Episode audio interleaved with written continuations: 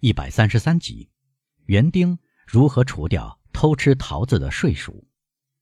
不是像基督山伯爵所说的那样，在当天晚上，而是在第二天上午，他从地狱城门出去，踏上去奥尔良那条路，越过丽娜村，不在快报站停留。正当伯爵经过时，快报站正在摆弄瘦削的长臂。基督山来到。蒙莱丽塔，众所周知，这座塔楼位于同名的平原的最高处。伯爵在小丘脚下下车，通过一条十八寸宽的环形小径，爬上山丘之顶。到达顶点，他被一条篱笆挡住，篱笆上面绿色的果实连接着红白两色的花朵。基督山寻找小园的门，很快便找到了。这是一扇小小的木板狼牙闸门，铰链是柳木做的，用一颗钉和一条绳关住门。伯爵不久就摸到了关门的机构，门打开了。伯爵于是来到一个二十尺长、十二尺宽的小花园里，一边以篱笆的一部分为界，正如上文描述过的，所谓门的巧妙机关。另一边是古老的塔身，上面爬满常春藤，点缀着桂竹香和紫罗兰。看到塔楼满布皱纹，缀满鲜花，俨然一个老祖母，他的孙儿孙女儿刚向他拜寿。如果像谚语所讲的“隔墙有耳”，他简直会对着这耳朵讲述可怕的惨剧。沿着一条铺着红砂石的小径，可以游遍这个花园。一大株有好几年树龄的黄杨树的枝丫深入花园，树叶的色彩会令我们当代的鲁本斯、德拉克洛瓦赏心悦目。这条小径呈八字形，弯弯曲曲的，在一个二十尺长的花园里辟成一个六十尺长的散步场所。古代拉丁语国家的园丁崇奉的喜笑盈盈、粉红鲜艳的女神弗洛拉，也没有受到这个小园里那样无微不至的纯洁无邪的崇敬。在组成花坛的二十株玫瑰中，确实没有哪一片叶子留有苍蝇的痕迹，没有哪一条花丝留有一小串绿蚜虫在蹂躏和蚕食在湿土上生长的植物。绝非这个花园不潮湿，黑得像烟台的土地，不透光的枝叶足以说明这一点。况且，人工的潮湿迅速补充天然的潮湿，这是由于花园一角凹下去一块地方，有只装满浮水的水桶，在绿色的水面上滞留着一只青蛙和一只癞蛤蟆，它们由于脾性不合，总是背对背待在圆圈的相反的两个点上。再说，小径寸草不长，花坛没有腐根，小园至今未曾露面的主人，真是精心栽培。一个细心的主妇也不会这样给瓷盆架的天竺葵、仙人掌和杜鹃花清理和剪枝。基督山关上门，将绳子挂在钉子上，站住了脚，环视这个地方。看来，他说。快报员常年有几个园丁，或者他热心从事园艺。突然，他碰到一样东西，他蹲在一辆装满树叶的独轮车后面。这样东西挺起身来，发出一声惊叫。基督山面对着一个五十来岁的老头，他在捡起放在葡萄叶上的草莓。有十二片葡萄叶和几乎同样多的草莓。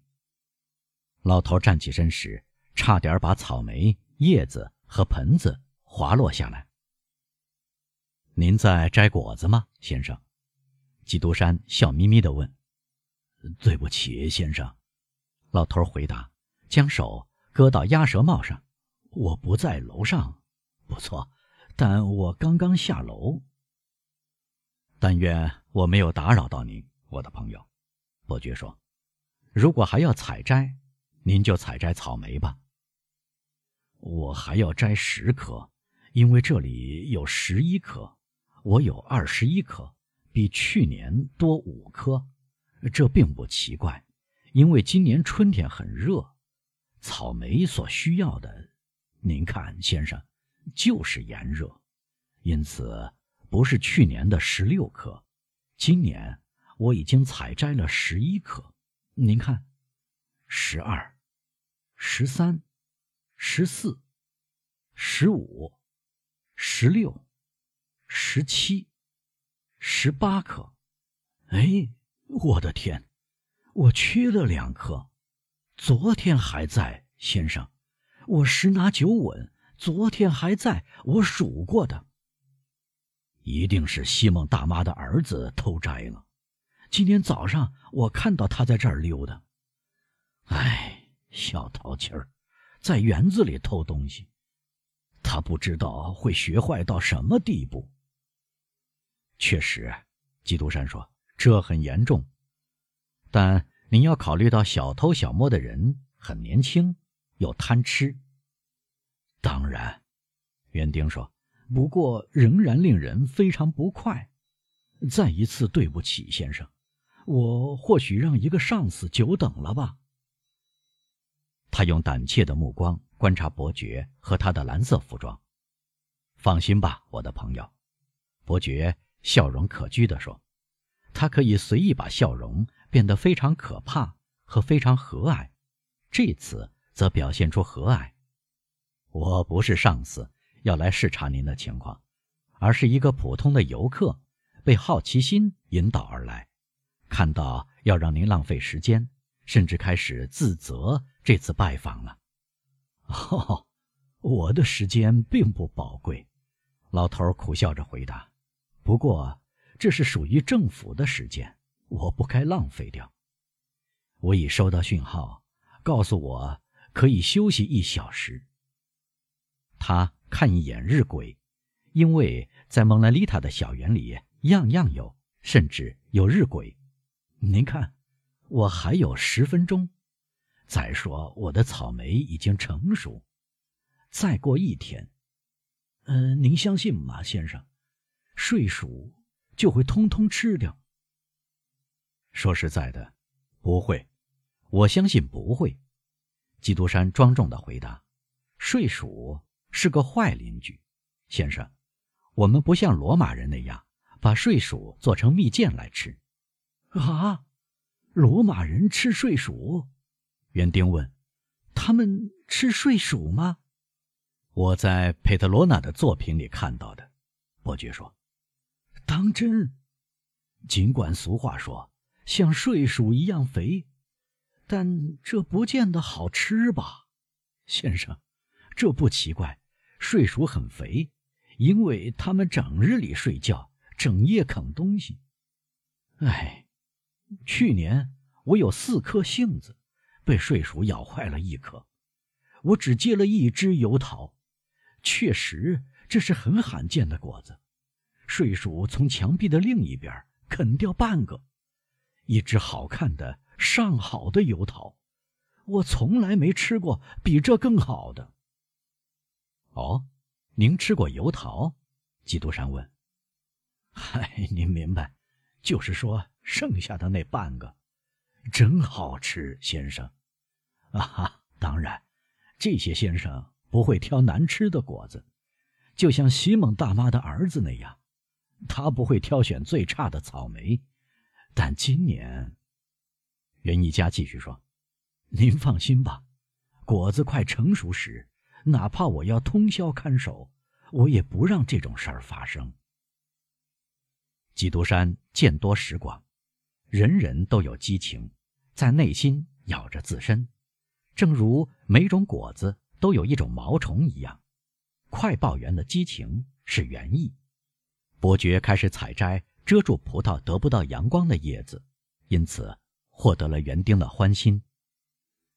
先生是来看快报的吗？园丁问。是的，先生，如果不违禁的话。哦，绝对不违禁。园丁说：“因为没有人知道，也不可能知道我们所说的话，这是毫无危险的。据说，伯爵说，您并不懂得讯号，只是重复而已。